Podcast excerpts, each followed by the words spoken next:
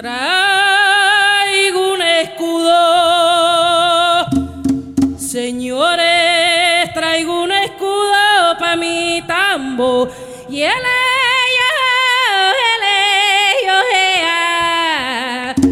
Esta acusación va para el Estado también. Qué tristeza que los mismos agentes de la policía que nos cuidan nos asesinan los muchachos. Ana Fabricia Córdoba, la negra, una juntanza de mujeres por la paz. Capítulo 5. Presa por guerrillera. Fue un peladito que avisó el desastre. Ese lodazal que arruinó el rancho de Ana Fabricia en la ladera del barrio La Cruz. La negra, la negra llegó corriendo, saltando charcos. Mis hijos, ¿dónde están? ¿Qué se han hecho? ¿Dónde se han metido? ¿Dónde están mis Los cinco pelados estaban bien, por fortuna, pero la casita levantada con tanto camello estaba destruida. La avalancha había derrumbado, había tapado hasta los zinc del techo. Todo se perdió, mamá. Todo. Mire, los colchones. No, la cocina. La ropa. Hasta el televisor. Todo, toditico se perdió. Ay, pero ustedes están bien. Estamos bien. Lucy. Sí, mamá. Jonathan, venga. Yo los reviso. ¿Están bien? Venga. Estamos bien, mamá. Esperen un momento. Es que nosotros estábamos aquí en esta canchita. Ahí, ahí en esa canchita. Estábamos jugando con la pelota. Sí. Cuando vimos, vea, se aflojó esta cagada de lodo. Ay, gloria a Dios, ustedes no estaban aquí. Carolina, Diana. Ay, muchachas, qué pecado habré cometido yo para que me caigan tantos chicharrones encima. Ay, mamá. Pues bueno, más se perdió allá en la finca Uraba. Yo aprendí aquí en Medellín que antioqueño no se vara y antioqueña menos. Así que vamos a levantar la casa. Claro, Vamos, muchachos. Sí, sí. Y con el vecindario la levantamos. Más arriba, sí. Hubo que encaramarla hacia la punta del cerro, ¿cierto? Hicimos un convite. Trajeron cartones, plásticos, algunas tablas. Cuando la negra Fabricia y las demás vecinas llegamos a este barrio, jalamos la luz con alambres y palitos cruzados desde la torre. Ay, pero eso resultó peligroso. Hubo incendios. Hasta un muchachito casi se achicharra una vez. Se acabó la piratería, señoras. ¿Cómo que piratería? ¿Usted qué le pasa? Esto es ilegal. Las empresas públicas de Medellín, EPM, harán un buen cableado y pondrán medidores para la luz. ¡Eh, qué bien! Gracias, muchísimas gracias, inspector. Sí, pero gracias, las que hace un mico. Esto aquí es pagando. ¿Pagando qué? Si la luz es un servicio público. Pero hay que pagarlo. Pero todo es pagando. Y si no alcanzamos a pagar, ¿qué pasa? Se quedan sin luz. Ay, jue madre. Mira esta factura negra. ¿De dónde saco yo tantos miles de pesos? Ni como fufurufa en la Plaza Botero. Ay, vecina, yo estoy igual. Mm. Y ahora dicen que van a hacer lo mismo, que para el agua. No, no, no, no, no. Medidores para los caños de agua. ¿Usted puede creer? Hay que protestar, Dios mío santo. Nos van a dejar a oscuras y sin un chorrito de agua. ¿Cómo va a ser eso, por Dios? Óigame, desconectados. Así estamos. Ay. Desesperadas. Hay que protestar. Así fue que se formó la mesa interbarrial de los desconectados. Creo que Ana Fabricia y yo fuimos de las primeritas en engancharnos. No, señores de EPM. El agua es un derecho. Nadie puede apropiarse del agua porque el agua la manda Dios. La mandará el mismo milagroso de Buga, pero la administramos nosotros. ¿Me entiende, vecina? Yo lo único que entiendo, señor, es que esa empresa que se llama pública se comporta como si fuera privada. ¿Qué? Solo piensan en sus ganancias. Cuida tus palabras, vecina. Bueno, en fin. Tomando en cuenta las dificultades ciudadanas, las empresas públicas de Medellín, EPM, van a implementar un nuevo sistema de tarjetas prepago. ¿Y cómo es eso? ¿Y qué vaina es esa, inspector? Eso es como el celular, mi señora. Usted compra una tarjeta de luz o de agua, y tiene luz o tiene agua. ¿Así? ¿Cómo es eso? Eh, ya no les llegará una factura gorda a fin de mes, sino que van comprando cuando necesiten, de a poquito en poquito y así se van. Así que así, ¿no? Sí. Esto me huele a rata, señor inspector. ¿Qué? Por favor, no. ¿Usted sabe cuánto tiempo hace que yo no llamo a mi hijo? Que se me lo metieron allá en la cana sin ninguna culpa. Pues no tengo idea. Un mes y ocho días. ¿Y usted sabe por qué? No, ¿por qué? Porque no tengo saldo en la tarjeta. Y ahora voy a tener tres tarjetas, una para el agua, una para la luz y la del celular. Bueno, pues el que quiere celeste, que le cueste, ¿no? Pues celeste son las navidades. Medellín brillando con todos los alumbrados. ¡Ja! Y nosotros aquí que estamos en las laderas, como si fuéramos unos búhos, mirando oscuras las luces de abajo. ¿Cierto? No. Y para acabar de ajustar, sin una gotica de agua. Señora, considere que nosotros... Amiguis, no, no escuchan a este baboso.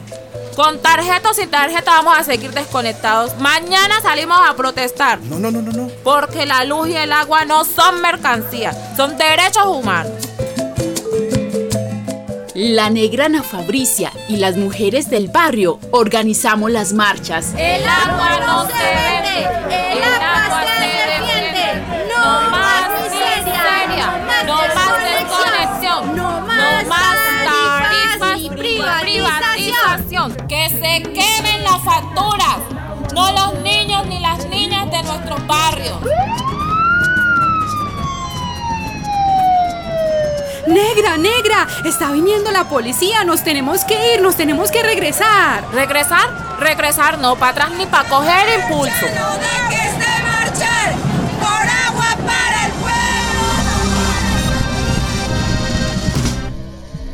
Amiguis, ya le bajamos el tonito a esos funcionarios de EPM. Ah, muy bueno. ¿Saben qué significa EPM?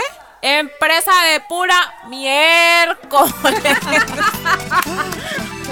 y vamos a seguir con las marchas. Pues sí. Pero ahora dejemos la sufridera. Ay, sí que nos vamos a poner a sufrir. Vamos a preparar una comidita.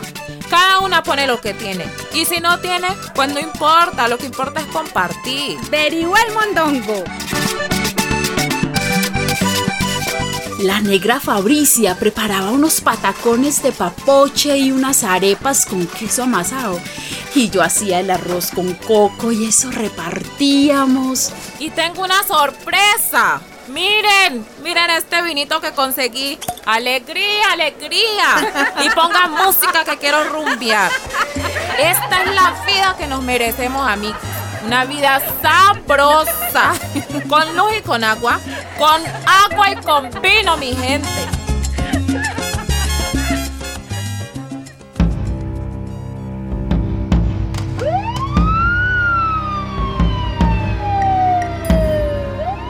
Por entonces se montó una guerra tenaz en las comunas de Medellín. Nuestro barrio estaba repleto de policías y de combos. ¿Qué te pasó, mijo? Mamá, yo iba corriendo por la calle, vea. Vea, hay unos tombos. Me agarraron más. Estás sangrando, Jonathan. Vení. Mira, me quitaron la cédula, me, me golpearon, me aporrearon todo. Mírame allá. Vení aquí y te pongo agua oxigenada. Vea. Tan miserables.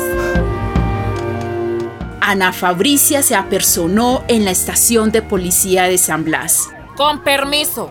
Vengo a poner una denuncia. ¿A quién quiere denunciar la señora? ¿A su marido? A ustedes. ¿Cómo? A ustedes que están amangualados con los paracos y los traquetos. Me baja el tonito, señora. Compórtese que es muy grave lo que usted está diciendo. Más grave es lo que ustedes están haciendo. A mi hijo lo acaban de malmatar por la calle. Al hijo de doña Jimena también. Esa vuelta es de ustedes. Eso lo sabe todo el mundo. Criminales. Mira, negra. Mejor te vas por la puerta que entraste. Si no querés amanecer en el barrio de los acostados. A mí no me amenazan. Yo soy negra, pero soy ciudadana con derechos y ustedes comen de lo que pagamos los ciudadanos y las ciudadanas. Ciudadana. si todavía lledes a esclava. Yo sé lo que voy a hacer. Voy a denunciar arriba. ¿Arriba? ¿Dónde? ¿Dónde arriba? Con el gobernador de Antioquia. Con el presidente de la república. No, no señor. Esos están en la misma mermelada. Voy a denunciar con derechos humanos, con la ruta pacífica, con todas las organizaciones. Ahí los quiero ver, polochos. Ay, se pasó de la raya esta negra. Busca a, a Muela Rica y que la denuncie a ella. Lo recuerdo como si fuera hoy. Era el 11 de junio del 2004. Ahí llegó el comando antiterrorista de la policía a la casita nueva, recién levantada de la negra Fabricia. Llegaron al amanecer con fusiles de asalto. Eran un poco de encapuchados. Y en el barrio se armó la corredera. ¿Pero qué pasa? ¿Qué pasa? ¿A quién están buscando? A la guerrillera Ana Fabricia Córdoba. Soy yo. Llévenme a mí. Eso lo dijo Lucy, no por valiente, sino para que no agarraran a su madre. Pero la negra estaba escuchando desde el cuarto. ¿Qué pasa aquí, carajo? ¿Quiénes son ustedes? Yo soy Ana Fabricia Córdoba. ¿Cuál es la pendejada? Tiene que acompañarnos. Usted es auxiliadora de las guerrillas y en esta casa me dicen que esconden armas. ¿Cuál armas? ¿Cuál guerrilla? Si a mí la guerrilla es la que me ha estado jodiendo la vida. ¿Quién metió esa chiva? ¿Ah? ¿Quién me tiró dedo? Aquí está el denunciante. Vení acá. Yo la vi. Ana Fabricia era una leona. Se le tiró encima al desgraciado que la acusaba y le arrancó la capucha. ¡Ay! Miren quién es. Miren qué tatacoa se asoma. Era un tipo que le decían muela rica porque tenía estos dientes de aquí como separados. Era un malandro del barrio. Ah, la cago este marica. Ponete la capucha otra vez, gonorrea. Soltame, soltame, déjame. Ni pasapo servís. Ah. Y vos, negra grajienta. Vení, vení. ¿Qué te pasa? Soltame. Abusivo. Llegó tu hora. ¿Tu hora de qué? ¿Tu hora de qué? Soltame. La golpearon. Ah. La empujaron. Incluso uno disparó al techo. Vea, vea que todavía ahí tiene el hoyo. ¡Ay! ¡No me dañen la casa! Se llevaron a Ana Fabricia en una patrulla como si fuera una delincuente ¡No me empujen! ¡Eh! y la encerraron en la cárcel de mujeres del Buen Pastor en Medellín.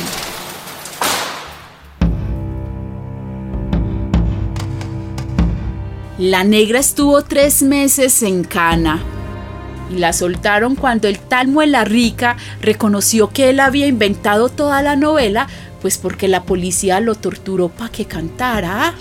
A ver, firme aquí. Yo no sé firmar. Ay, tras de guerrillera analfabeta. Abrite, abrite y largate antes de que se me salga el diablo. Oigan a este. La persecución de Ana Fabricia Córdoba respondía a la política de seguridad democrática del presidente Álvaro Uribe y la operación Estrella 6 en los barrios La Cruz y la zona nororiental de Medellín. La Cuarta Brigada, la policía y el DAS allanaron centenares de viviendas, torturaron y eliminaron a quienes consideraban sospechosos de colaborar con las guerrillas.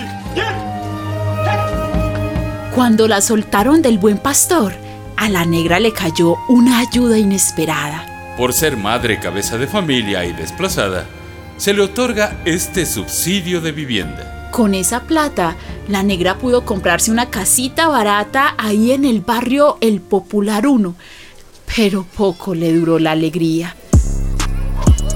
¡Negra! ¡Negra! ¡Corre, corre! ¡A tu pelado le han pegado un tiro! ¿Cómo? ¡Corre, vení! Carlos Mario, el más pequeño de los varones, tenía apenas como 13 años. ¡Ay, Dios! Mira, mira, mira cómo lo dejaron, mira. ¿Por qué me lo mataron? ¡No!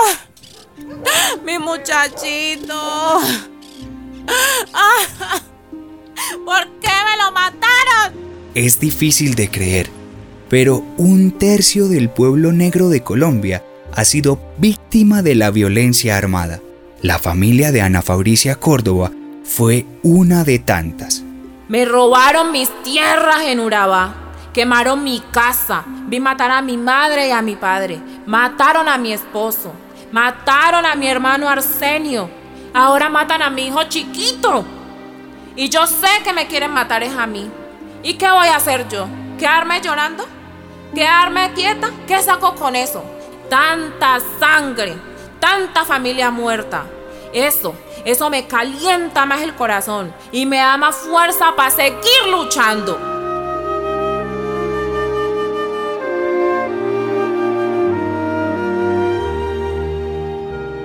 Una producción de radialistas apasionadas y apasionados y la Fundación Rosa Luxemburg, realizada en la emisora comunitaria La Esquina Radio, Medellín, Colombia.